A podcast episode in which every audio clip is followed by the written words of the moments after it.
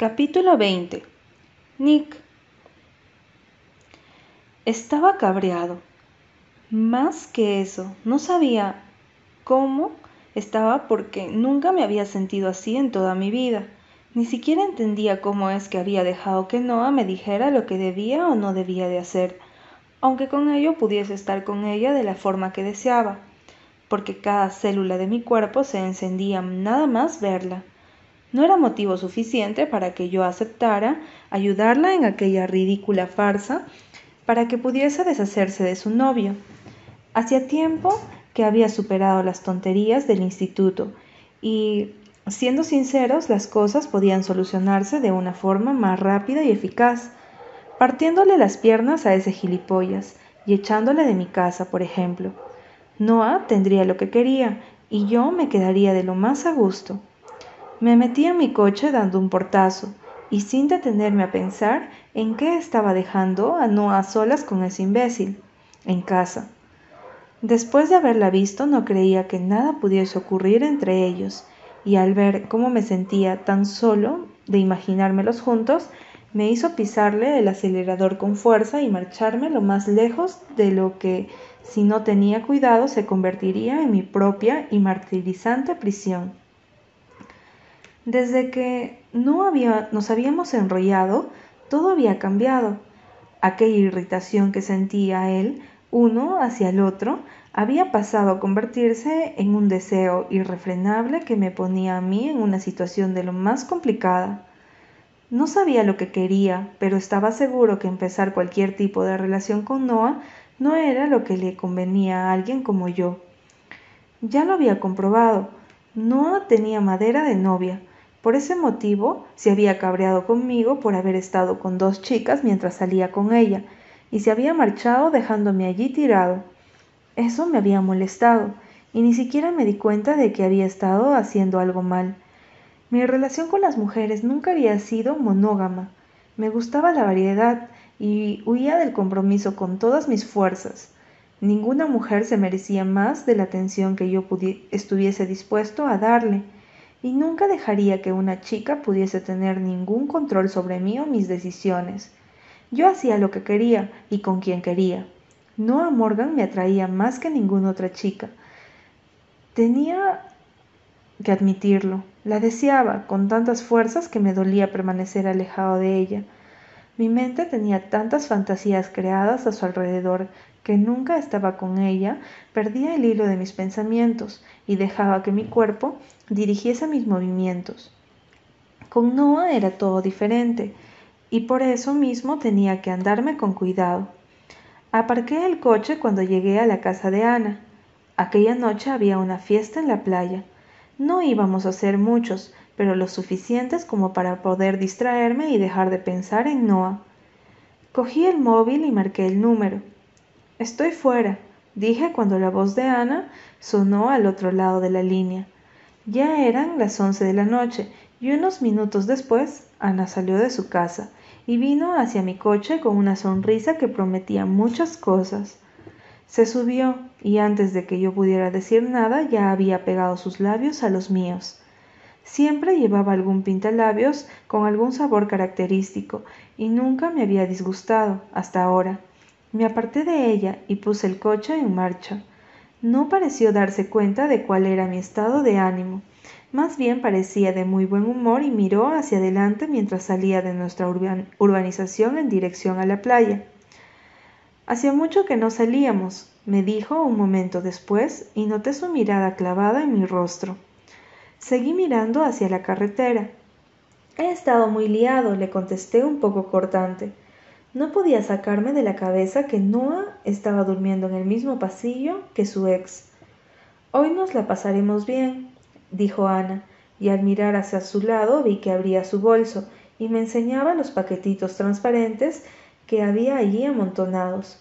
Cientos de pastillas de colores se entremezclaban entre pintalabios, maquillajes y las demás cosas que las chicas llevan en el bolso. Asentí mirando hacia adelante y preguntándome si merecía la pena drogarme para poder dejar de sentirme como una mierda. Seguramente no, pero lo había hecho tantas veces desde que tenía 18 años que ya era una costumbre. Nunca me metía nada del otro mundo. Es más, casi siempre prefería formarme un porro o dos, al contrario que Ana, que era una de las camello más conocidas de la zona. Aquello era muy normal en la gente que se había criado en mi mundo. Cuando se es joven y se tiene a la disposición una cantidad de dinero incalculable, la droga, las mujeres y las fiestas estaban en la orden del día. Cuando llegamos a la playa me fui directamente hacia donde sabía que estaría Lion. Jenna no estaba por ninguna parte, lo que me extrañó, pero al ver a Lion casi tan borracho como los que había a su alrededor, supuse que debían de haber tenido una pelea bastante grande. Le di una palmada en la espalda cuando llegué y cogí un vaso de cerveza. ¿Te has metido en problemas, colega? Le pregunté llevándome el vaso a la boca y tragándome casi todo el contenido de inmediato. Lion me fulminó con la mirada a la vez que se bebía lo que fuera que estaba bebiendo. Odio a las mujeres, sentenció un momento después. Varios que estaban a su alrededor brindaron por ello. Haces todo lo que quieren y nunca están conformes, y cometes un mínimo error y al, te mandan a la mierda. No puedo evitar poner los ojos en blanco. Lion y Jenna vivían discutiendo, cortando, volviendo y luego vuelta a empezar. Ya había escuchado aquel discurso antes por lo que no presté demasiada atención. Algo sobre que una chica se le había tirado encima y que antes de poder apartarla, Jenna ya le había dado una fuerte bofetada, marchándose cabreada. Mis ojos buscaron a Ana con la mirada. Estaba hablando con varias personas, seguramente las que le comprarían su mercadería para poder disfrutar de la noche. Miré a mi alrededor a las dos hogueras que habían encendido a la blanca arena y me acerqué para sentarme junto al fuego. Estaba bastante deprimido desde que me había marchado de Las Vegas, separándome de mi hermana. Me sentía como vacío, o incluso antes. Algo me faltaba. Sentía como si todas aquellas cosas ya no tuviesen sentido, las fiestas, la gente, y mientras pensaba en todo eso, el rostro de Noah se dibujó en mi mente. No comprendía ni la mitad de las cosas que hacía, y desde que había llegado algo había cambiado. Ya nada era lo mismo, y no sabía muy bien qué significaba. Alguien me abrazó por detrás, besándome el cuello y haciéndome llegar el olor fresco de una colonia que conocía muy bien. Te echo de menos, Nick, me dijo Ana sentándose a mi lado. Me fijé en que sus mejillas estaban sonrosadas y en que sus labios se veían brillantes y atractivos. Me acerqué hasta ella colocando una mano en su rodilla desnuda y acariciándole la piel, como sabía que le gustaría. No deberías echarme de menos, Ana, le dije fijándome en el color oscuro de sus ojos. Nosotros no somos nada. Vi cómo sus ojos se tensaban, pero no dejó que aquello le afectara. Ambos sabíamos cómo era nuestra relación. Ana tenía un trato especial por mi parte, era verdad, pero desde el primer instante supo que nunca seríamos nada más que lo que éramos ahora. Yo nunca pertenecería a una mujer, nunca dejaría que me hiciesen daño otra vez. Sus labios alcanzaron los míos, y le devolví el beso más por costumbre que por verdadero deseo. Aquello me molestó. Ana era una chica muy atractiva y muy guapa. Siempre había habido química entre nosotros, incluso más que con cualquier otra, pero aquella vez no ocurrió nada, y eso me molestó. Con la mano que tenía libre la cogí de la nuca y la obligué a profundizar el beso. Ana era una de las chicas listas, Sabía lo que me gustaba y cómo quería que se comportase. Sus manos me trajeron hacia ella cogiéndome de la camiseta, y nos pegamos sintiendo el calor del fuego y de nuestros cuerpos. Pero no era lo que buscaba. Me aparté un momento después. Ella me observó con los ojos ardientes, deseosos de más. ¿Vamos al coche? Me preguntó aún con las manos aferradas a mi camiseta. Se las cogí y se las aparté para después girarme hacia el fuego. Dame una de tus pastillas, le dije sin apartar la mirada de las ardientes llamas.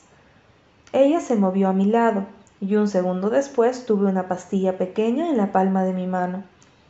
Esto te pondrá de mejor humor. Asentí metiéndomela en la boca y tragándomela con dificultad.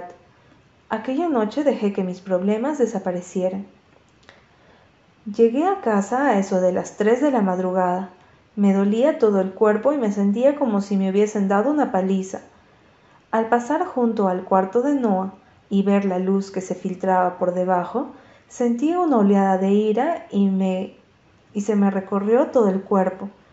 Si la luz estaba encendida, significaba que Noah estaba despierta y también que seguramente estaría acompañada. Sin pensarlo siquiera abrí la puerta sin vacilar listo para darme de hostias con el capullo que ahora dormía bajo mi mismo techo. Me detuve en seco cuando vi el cuerpo relajado y dormido de Noah. Estaba acurrucado bajo una fina sábana blanca. Sus cabellos de varias tonalidades reposaban sobre la almohada a su lado y sus ojos estaban cerrados y en calma. La luz de su mesilla estaba encendida, iluminando con su tenue luz todo lo que había en aquella habitación y no había ni rastro de Dan. Inspiré hondo intentando tranquilizar aquellas oleadas de rabia que aún me recorrían el cuerpo, al haber imaginado miles de escenas de Noah acostada en una misma cama con su exnovio, haciendo de todo menos dormir. Pero Noah le tenía miedo a la oscuridad. Lo había descubierto la primera noche que habíamos dormido en esta casa, y al recordarlo sentí un sentimiento cálido en mi interior. La observé dormir. Parecía tranquila y su respiración era regular y sosegada. Nunca me había detenido a observar a una chica dormir, y era algo fascinante. Me acerqué un poco más queriendo comprobar una teoría. Automáticamente, y al estar más cerca de ella, mi corazón comenzó a acelerarse sin sentido ni lógica. Una sensación extraña y desconocida me recorrió todo el cuerpo, y de repente me sentí mejor incómodo pero mejor. La mano me picaba de las ganas que tenía de acariciar aquellos labios suaves y gruesos de color cereza. Toda mi anatomía necesitaba estar en contacto con aquel cuerpo, y entonces comprendí que nada iba a cambiar. Daba igual que me enrollara con Ana o con cualquier otra chica. Nada iba a ser tan intenso como lo que sentía en aquel instante por la chica que dormía en esa cama. Capítulo 21 Noah. Aquella mañana me desperté más temprano de lo normal. No sé si era por el remolino de pensamientos contradictorios que me llevé a la cama o porque sabía que aquel día iba a ser muy complicado. Pero al levantarme y ver que el cielo estaba nublado, supe que nada bueno iba a sacar de haberle pedido un favor a Nicolás y de haber dejado que mi ex se quedase a dormir en mi casa. Mientras me vestía con el bañador y un vestido de playa, al parecer mi vestuario preferido del verano, me dije a mí misma que solo tenía que aguantar hasta las 7 de la tarde. Entonces empezaría en mi nuevo trabajo y podría desaparecer y evitarme sin problemas a Dan.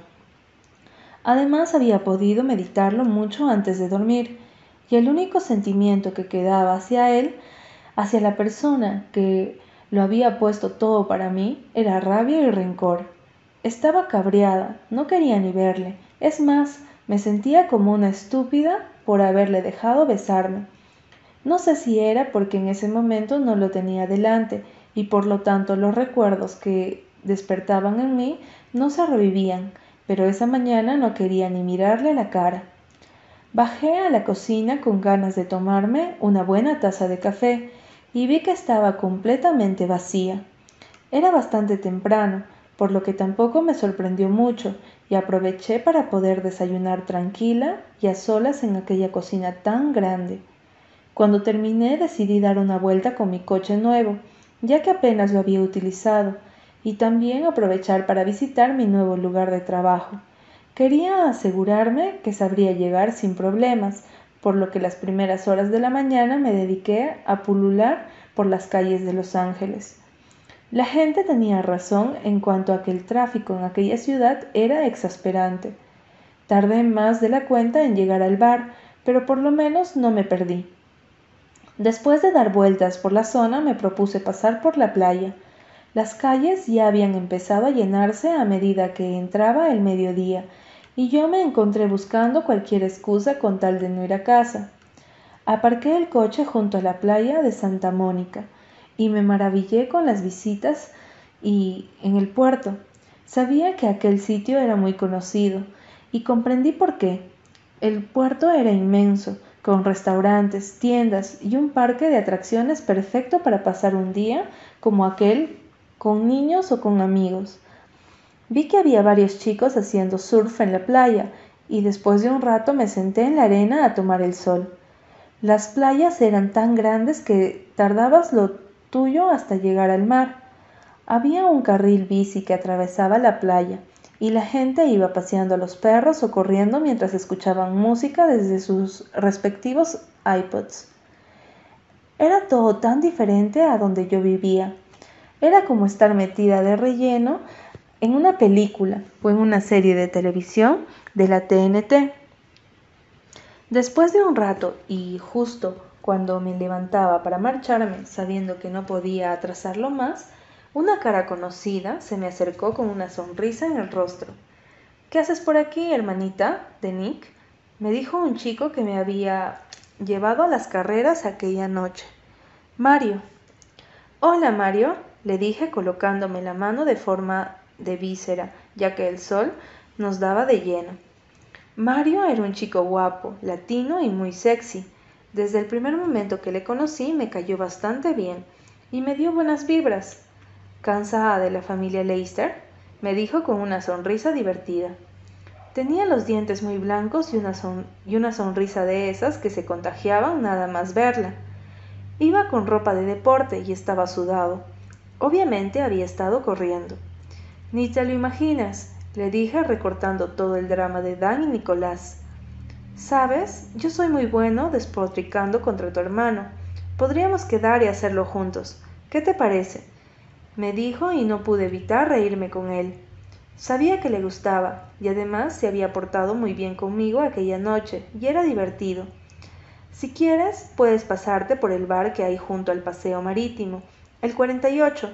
Hoy empiezo a trabajar allí, y no me vendría mal tener a una cara conocida a la que poder recurrir si no tengo ni idea de lo que me piden. Mario se rió. Estaré ahí para hacerte el día más fácil. ¿Qué te parece? Perfecto, te veo esta noche, le contesté. Ya era bastante tarde. Tenía que marcharme y enfrentarme a quienes me esperaban en casa. Antes de seguir corriendo, Mario se acercó y me tocó la mejilla en una caricia fugaz. Me quedé sorprendida, pero tampoco le di mucha importancia. Sería bueno tener otro amigo en aquella ciudad.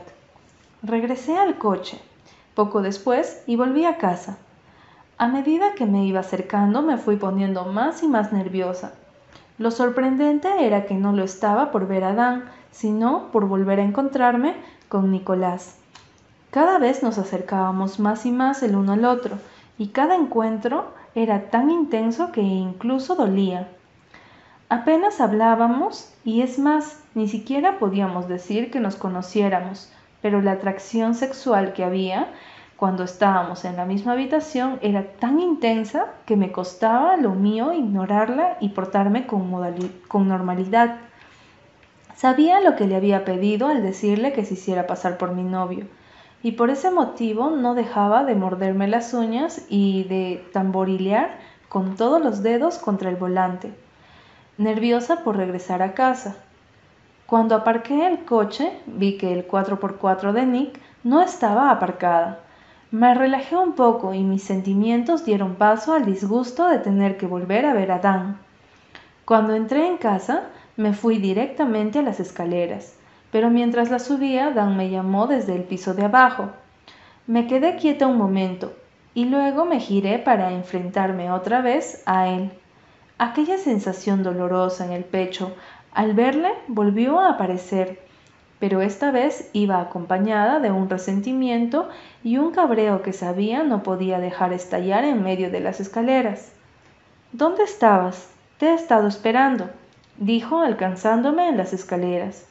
Llevaba el pelo despeinado y sus ojos marrones me miraron con un intenso escrutinio.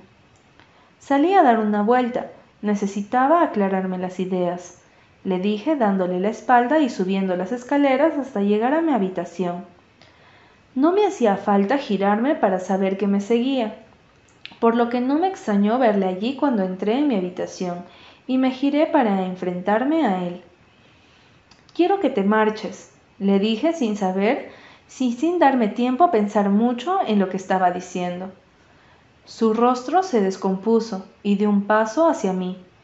Yo retrocedí inmediatamente. Necesitaba que se quedase a una distancia segura. Si volvía a tocarme perdería los papeles. La chica de ayer que dejaba que la besaran después de que hubiese puesto los cuernos había desaparecido. Había sido débil y nunca me lo perdonaría, pero eso se había acabado. Noah, te he dicho mil veces que lo siento, dijo mirándome disgustado y sorprendido. ¿Y qué es lo que sientes exactamente? dije elevando el tono de voz sin siquiera darme cuenta.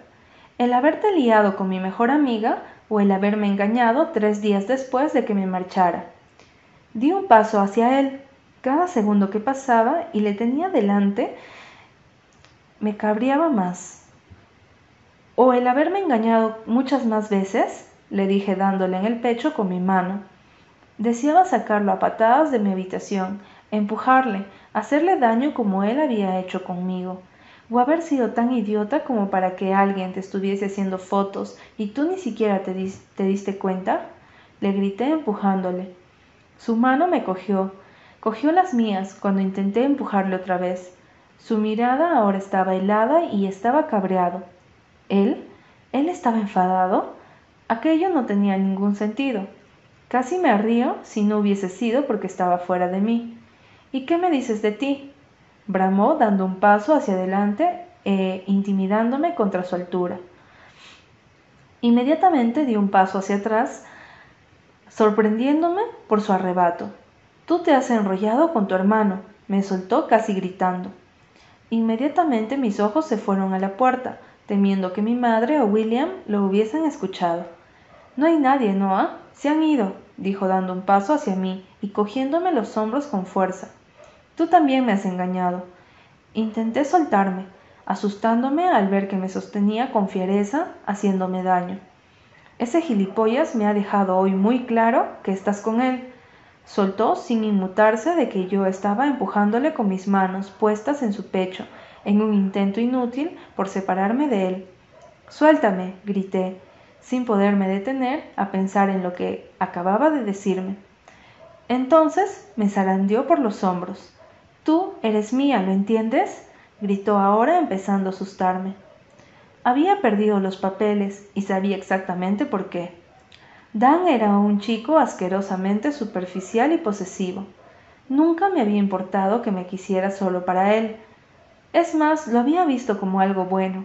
Hasta ahora, y sabía también por qué estaba tan molesto. Si lo que decía era verdad y había estado hablando con Nicolás, simplemente ver con qué tipo de persona estaba compitiendo tenía que haberle molestado. Nicolás era un hombre que te llamaba la atención nada más verle, y Dan a su lado no le llegaba ni a la suela de los zapatos. Yo no soy de nadie, suéltame, grité desahogándome con mis gritos, ahora que sabía que nadie podía escucharme. He esperado por ti demasiado tiempo como para, como para que ahora me dejes por un gilipollas con dinero, me gritó zarandeándome más fuerte. Los dientes me castañaron y me dolían los brazos en donde sus dedos se clavaban en mi piel. ¿O es por eso? dijo deteniéndose y clavando sus ojos oscuros y fuera de sí en los míos, asustados. ¿Es por el dinero? ¿Porque eres rico? No podía creer lo que estaba escuchando. Cada palabra que salía de su boca se me clavaba en el corazón y cada una de sus miradas me dolía en el alma. Al final, Beth va a tener razón, dijo mirándome con odio. No eres más que una puta igual que tu madre.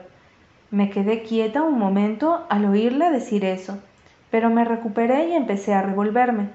Suéltame, grité sabiendo que las lágrimas caerían por mis ojos de un momento a otro si no conseguía soltarme de él. Entonces alguien entró en mi habitación y un segundo después me vi libre de la fuerza de sus manos y sus dedos en mi piel. Caminé hacia atrás hasta que me senté en la cama mientras mis ojos seguían lo que estaba ocurriendo en mi habitación. Nicolás había aparecido y había cogido a Dan por el cuello. Le apretaba con tanta fuerza que Dan se había puesto rojo y sus ojos estaban desmesuradamente abiertos. Estaba contra la pared de la habitación y Nicolás estaba tan fuera de sí que ni siquiera escuchó cuando empecé a gritarle que parara. Las venas de su cuello latían con tanta fuerza que se le marcaban en el cuello dándole un aspecto amedrentador. Fui hasta allí e intenté apartarle. Si no se detenía, le mataría. Para, grité intentando soltarle las manos del cuello de Dan, que había dejado de forcejear. Nicolás no me escuchaba, estaba absorto en lo que estaba haciendo. Nunca había visto nada igual. Bueno, sí, una vez, y de eso hacía ya muchísimo tiempo. Sentí como mi estómago se revolvía y como el terror me invadía todo el cuerpo. Supe que si no hacía algo terminaría por matarlo. Entonces salté sobre su espalda rodeándole el cuello con mis brazos. Eso pareció despertarle del trance en el que se había inmerso y dio un paso hacia atrás soltando a Dan que cayó al suelo boqueando y respirando entrecortadamente. Suspiré a la vez que sentía como todo mi cuerpo temblaba de arriba a abajo. Las manos de Nicolás me cogieron y me bajaron de su espalda. Se giró hacia mí y me miró como si no me reconociera. Cogió su teléfono de su bolsillo y marcó un número sin apartar sus ojos de los míos. Sube y saca de mi casa al gilipollas que está en la habitación de mi hermana, dijo sin siquiera parpadear. Dan había empezado a levantarse, y ahora miraba a Nicolás con odio, pero también con miedo. Al ver que miraba hacia su espalda, Nick se giró y clavó los ojos en Dan. Márchate de esta casa antes de que te mate. Dicho esto, salió de mi habitación sin mirar atrás. Después de aquel incidente, un hombre con chaqueta y corbata apareció en mi habitación. No sabía quién era, pero sí me sonaba de haberlo visto de vez en cuando en el despacho de William o en la caseta de vigilancia que había en la puerta. Cuando llegó, acompañó a Dan a su habitación y le ordenó que, que recogiera sus cosas. Media hora después se había metido en un taxi y se había marchado al aeropuerto. Dan no volvió a dirigirme la palabra, ni siquiera me miró, y no sé si fue porque estaba cabreado conmigo, por miedo al guardaespaldas que había aparecido en mi habitación, o por ambas cosas. Cuando se marchó sentí un vacío en el estómago, pero también una sensación de alivio. Fue como poder volver a respirar con tranquilidad y agradecí que se fuera sin tener que despedirme. Lo que había hecho y dicho en mi habitación me confirmaba lo que siempre había creído de él, que que me había ocultado en el fondo de mi mente al haber estado enamorada. Aunque pensándolo mejor, lo que había habido entre nosotros no podía ser amor si terminábamos de la manera en la que habíamos hecho. Dan nunca me había querido, simplemente había sido una especie de trofeo tal cual presumir delante de sus amigos, y en cuanto me marché se fue directo hacia una nueva conquista, esta vez una amiga mía, la verdad es que no podía creer que Beth hubiese sido capaz de algo así, aunque siempre había habido un rencor o celos escondidos tras su fachada de mejor amiga.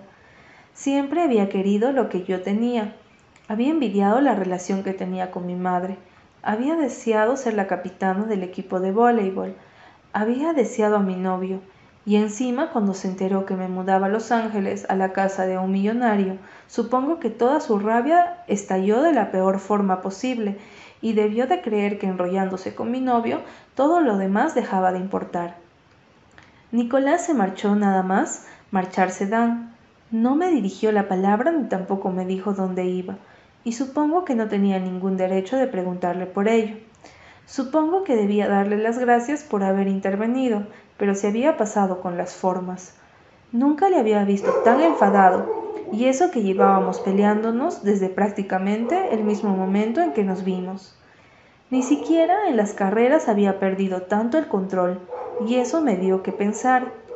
No me gustaba aquella faceta suya, es más, me daba miedo, no me gustaba la violencia, y ya había visto demasiado proviniendo de él. Me fui a mi habitación después de que todos se marcharan y yo me quedara sola en casa. No sabía dónde estaba mi madre y la llamé explicándole que Dan había tenido que irse. Con lo que no contaba era con que aquel hombre hubiese llamado a William. Lo único que le había dicho era que había habido un incidente con Nicky y que Dan había decidido marcharse. Mi madre me hizo mil preguntas por teléfono mientras yo me iba quitando la ropa y abrí el agua para poder darme un baño relajante. Estoy bien, mamá, le dije por octava vez. Ahora tengo que prepararme para ir a trabajar, así que nos vemos esta noche cuando llegue. Mi madre se despidió de mí y después de un largo baño me metí en el coche para marcharme a trabajar. Mientras se abrían las puertas herméticas que me dejaban salir, a la carretera el hombre trajeado se acercó hasta mi coche. Bajé la ventanilla de inmediato. Disculpe, señorita, pero antes no he podido presentarme, dijo de forma educada. Soy Steve y estoy a cargo de la seguridad de esta casa y de la familia Leicester, dijo mirándome con seriedad. Si necesita algo no tiene más que llamarme. Estaré aquí afuera o dentro en mi despacho que está junto a la entrada. Asentí un poco aturdida. La señora Leicester me ha pedido que le preguntara a dónde iba si se, si se decidía salir de casa y que después de lo ocurrido la acompañara a donde usted quisiese. Aquello no era necesario. Estará bien, pero gracias, dije un poco intimidada por su presencia. Voy a trabajar. Estaré de vuelta por la noche. Steve me miró un poco incómodo. ¿No desea que le acompañe? me preguntó. Dios, no, no se preocupe. Donde voy no está muy lejos de aquí, pero le llamaré si tengo algún problema, dije intentando mantener la calma. Si me deja su teléfono, podré grabar mi número en su agenda, me dijo cuando yo me proponía marcharme. Me ruboricé un poco al ver que él se había percatado de que no tenía su número, ni pensaba utilizarlo. Resignada le tendí mi teléfono. Él lo grabó y unos segundos después me pidió que tuviese cuidado. Asentí y agradecí que me dejase marchar. Al llegar al bar 48, aparqué el coche en la entrada y entré. Era un lugar bastante agradable había cuadros de cantantes de rock en las paredes y una plataforma en la esquina donde supuse tocarían varios grupos. Había mesas con sillones negros esparcidas por todo el local y una gran barra con bebidas alcohólicas detrás. En cuanto entré, una mujer regordeta me preguntó qué quería. Le dije mi nombre y entonces supo que era la nueva camarera. Todos nos cambiamos aquí, te daré una camiseta en un momento, dijo enseñándome una puerta trasera en donde había un pequeño vestuario. Tendrás que fichar cuando llegues y cuando te vayas. Creo que no tienes 21 años, por lo que te encargarás de servir la comida y recoger los pedidos. Si alguien te pide una bebida alcohólica, me lo dices a mí o a alguna de las compañeras. Asentí mientras me iba explicando todo lo que tenía que hacer que básicamente era lo mismo que había hecho en mi antiguo trabajo. Me presentó a las otras tres camareras que trabajarían conmigo en mi turno, que era de seis a nueve de la noche. No era muy largo, por lo que no llegaría muy tarde a casa. El trabajo estaba bien y agradecí tener algo que hacer que me mantuviera distraída por unas horas. Me puse a trabajar de inmediato, cogiendo los pedidos y atendiendo a los clientes. Las cuatro horas se me pasaron volando y cuando justo quedaban diez minutos para que terminara mi turno, Mario apareció por la puerta. Le sonreí aunque se me había olvidado por completo que iba a venir. Te veo bien, me dijo fijándose en mi uniforme, que consistía en una camiseta negra con el número 48 en medio y un delantal blanco atado a la cintura. Gracias, ¿te pongo algo? Le dije invitándolo a sentarse en la barra. ¿Qué tal un JB? me, pidió e hice una mueca. No puedo servir bebidas alcohólicas, pero se lo pediré a mi compañera, le dije, pero se apresuró a encogerme de la muñeca. No te preocupes, se me había olvidado lo joven que eres. ¿Qué tal si me pones una Coca-Cola? me pidió con una sonrisa amable. Asentí devolviéndosela, y mientras se la daba, no dejó de mirarme como si estuviera divirtiendo. ¿Por qué sonríes? le dije sintiendo que me ponía colorada. Negó con la cabeza. Simplemente me preguntaba por qué trabajas de camarera si sabemos de sobra que no te hace falta. No me gusta que paguen mis cosas, me gusta hacerlo yo misma, le contesté mientras miraba detrás de él por si alguien me necesitaba. Al parecer podía quedarme un rato charlando. A mí me ocurre lo mismo, dijo, y recordé que él también trabajaba de camarero, solo que en actos de alta categoría como las fiestas de William en donde nos habíamos conocido. Me gustaba Mario, era simpático y se le veía buen chico. ¿Cuándo terminas? me preguntó un momento después. Miré el reloj. Pues ahora, dije mientras cogía su Coca-Cola y lavaba el vaso. ¿Qué te parece si te invito a ver una película? me dijo entonces, sorprendiéndome un poco.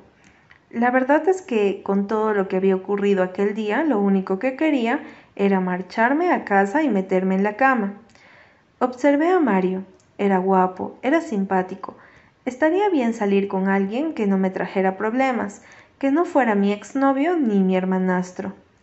De acuerdo, pero hoy no puedo, le dije, y vi cómo entrecerraba los ojos y me sonreía. Es que ha sido un día muy largo, pero podemos ir un fin de semana, cuando no trabaje.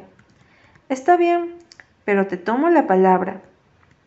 Le pedí que me esperara, que tardaba un segundo en cambiarme de ropa, así por lo menos podíamos ir juntos. Cuando nos encaminamos a la puerta después de haber fichado y de haberme cambiado, lo primero que vinieron a mis ojos cuando salí del bar fue el coche de Nicolás, y después a él que estaba apoyado contra la puerta, con los brazos cruzados y obviamente esperándome. Sus ojos se entrecerraron al ver a mi acompañante. Me giré hacia Mario. Creo que es mejor que nos despidamos aquí, dije, y él siguió mirando a Nicolás con los ojos entrecerrados. Sí, será lo mejor, dijo, y entonces se giró hacia mí y me besó en la mejilla, sorprendiéndome. Me ruboricé y me fijé en cómo se marchaba. Entonces me giré hacia Nick, que apretaba la mandíbula y seguía con la mirada a Mario, que desapareció por la esquina un minuto después. Me acerqué hasta él y automáticamente mi corazón se aceleró enloquecido. Hola, dije cuando le tuve delante. Verle me recordó lo que había ocurrido. Todo se me cayó encima como si acabara de pasar y sentí cómo mi cuerpo se estremecía por el dolor y por el miedo que había sentido. Su rostro se relajó y posó sus ojos en los míos. ¿Estás bien? Aquella pregunta no me la esperaba. Significaba que habíamos avanzado, ya que nunca hubiese imaginado que Nicolás pudiese preocuparse por mí. Sí, pero no gracias a ti, le dije sabiendo que aquello me traería otra pelea, pero sin poder evitar ponerme a la defensiva. Aquellos ojos azules me distraían demasiado. Sus ojos me observaron con incredulidad. ¿Estás enfadada? me preguntó sin podérselo creer. Claro que lo estoy. Casi le matas le dije sintiendo el miedo que había tenido al ver cómo el aire se le escapaba de los pulmones y cómo no era capaz de hacer nada, igual que aquella vez. No sé qué demonios te ocurre, pero no todo se soluciona de forma violenta. A todos tus amigos le parece divertido o que eres increíble, pero eso solo demuestra lo inmaduro que eres. Sus ojos se volvieron fríos. Te aconsejo que dejes de hablar ahora mismo me dijo acercándose a mí e intimidándome con su increíble cuerpo. Tú eres la menos indicada para hablar de inmadurez. Te recuerdo que ayer me pediste que me hiciese pasar por tu novio para poder librarte de tu ex. El mismo que estaba haciéndote daño y gritándote que eras una puta. ¿Qué demonios te ocurre? Tenía razón. Yo se lo había pedido y había sido incapaz de cortar la relación que tenía con Dan desde un principio. Para empezar, nunca debí dejarle quedarse en casa, y menos que me besara. Aquello lo había complicado todo, y aún el haberle pedido a Nicolás que se inmiscuyera en mis asuntos. Sentí como el estómago se me revolvía por la culpa y por el arrepentimiento. Era débil, era idiota, y encima le gritaba al único que había intentado ayudarme cuando las cosas se habían complicado. Di un paso hacia atrás, sintiendo que mis ojos se humedecían. Aún no había llorado ni una vez y no empezaría a hacerlo delante de él. Lo siento, dije sin saber qué más decir. Su rostro se relajó y su mirada me observó como intentando averiguar qué pasaba por mi mente. Entonces estiró la mano y cogiéndome del brazo me atrajo hacia él. De pronto me vi envuelta por sus brazos y mi cabeza quedó apoyada contra su pecho. Sus manos bajaron hasta mi cintura y uno de sus dedos me acarició la piel desnuda que estaba entre la camiseta y el pantalón. La tristeza y el arrepentimiento dieron paso al deseo. Sus dedos acariciaban la parte baja de mi espalda y un estremecimiento me recorrió la espina dorsal, poniéndome la piel de gallina. Mi corazón latía enloquecido, todo lo que sentía era su cuerpo pegado al mío y su olor característico a una colonia cara y a Nicolás. Entonces me apartó un momento y su mano derecha me cogió por la nuca, guiando mi cabeza hacia la suya. Eres jodidamente irresistible, dijo, y entonces se apoderó de mis labios. Sus palabras me causaron un calambre en el estómago que se dirigió por todo mi cuerpo un segundo después. Su lengua se introdujo en mi boca y como cada vez que lo había hecho su cuerpo, sus movimientos y cada una de sus caricias me dejaron casi fuera de juego. Cuando Nicolás me besaba no podía hacer nada más que dejarme ser besada por él. Mis manos se alzaron hasta enroscarse en su pelo. Sus manos me acariciaban por todas partes. Nuestras respiraciones se aceleraron y ni siquiera me importó saber que estábamos en un aparcamiento público donde cualquiera nos podía estar observando. Pero entonces comenzó a sonar un teléfono. El cuerpo de Nick se congeló y un segundo después me apartó con cuidado pero con firmeza. Sus ojos no se apartaron cuando cogió el teléfono y respondió a la llamada. Yo intentaba recuperarme de aquello, procurando que mi respiración se ralentizara y que mi cuerpo dejara de temblar. Estaré allí en un momento, dijo entonces al mismo tiempo que apartaba la mirada de la mía. Supe que el Nicolás de antes había desaparecido tan rápido como había llegado. Di un paso hacia atrás. Cuando colgó se metió el teléfono en el bolsillo y me miró. Tengo que irme. He quedado me dijo con calma. Todo signo de algún tipo de emoción había desaparecido de su cuerpo. Simplemente asentí. Ya nos veremos en casa, agregó en un tono distante. No entendía qué demonios le ocurría, pero sentí como el enfado se apoderaba de mi sistema. Adiós, Nicolás, dije dándome la espalda y dirigiéndome a mi coche. Ni siquiera me giré para verle marchar. Ya lo había hecho tantas veces que para qué molestarse aunque esa vez sí que me afectó más de lo que hubiera creído posible.